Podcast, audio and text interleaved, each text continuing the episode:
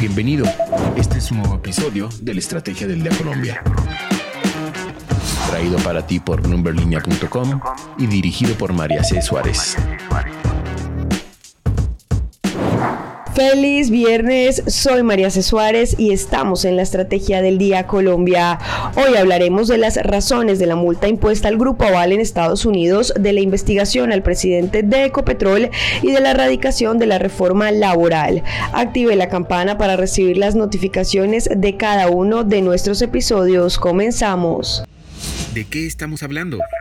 La Securities and Exchange Commission ha acusado al conglomerado colombiano Grupo Aval Acciones y Valores SA, también conocido como Grupo Aval SA, y a su, filial bancaria Corporación Financiera Colombiana SA Corfi Colombiana de violar la ley de prácticas corruptas en el extranjero.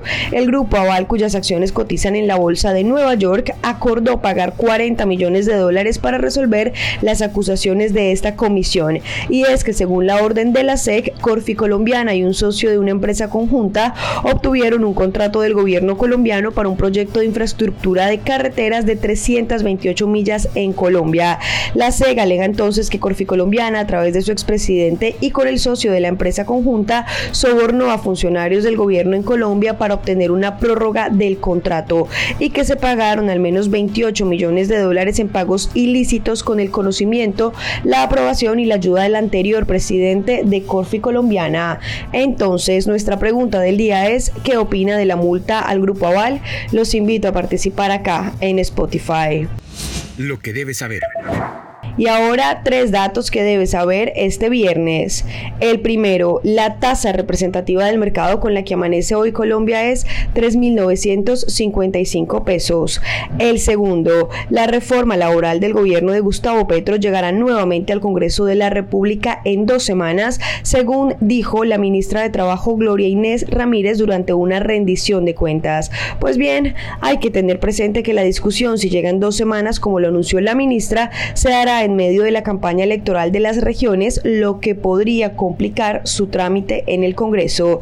Y el tercero, Ecopetrol informó que el pozo exploratorio Alcamari 2, ubicado en el municipio de Orito, departamento de Putumayo, confirmó la presencia de hidrocarburos. Este pozo, a través del cual se logró el hallazgo, alcanzó una profundidad total de 9.287 pies, 2,8 kilómetros en la cuenca del Putumayo, donde se encontró gas y aceite en la arena N del grupo Grupo Villeta con un caudal diario superior a 1.800 barriles de petróleo. El negocio de la semana. La Autoridad Electoral de Colombia le solicitó a la DIAN entregar información sobre el presidente de Ecopetrol, exgerente de campaña de Gustavo Petro, Ricardo Roa, según un documento del Consejo Nacional Electoral obtenido por Bloomberg.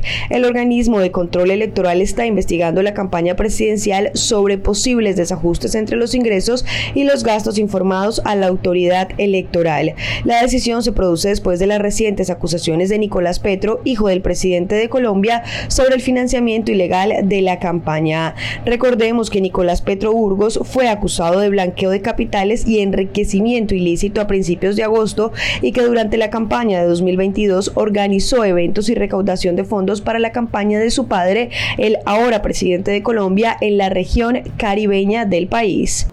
Recuerden seguir este podcast y activar la campana para recibir las notificaciones de cada episodio y así estar al tanto de lo que pasa con la economía y los negocios. Los invito también a que visiten bloomberlinia.com donde pueden ampliar cada uno de los temas que tratamos hoy.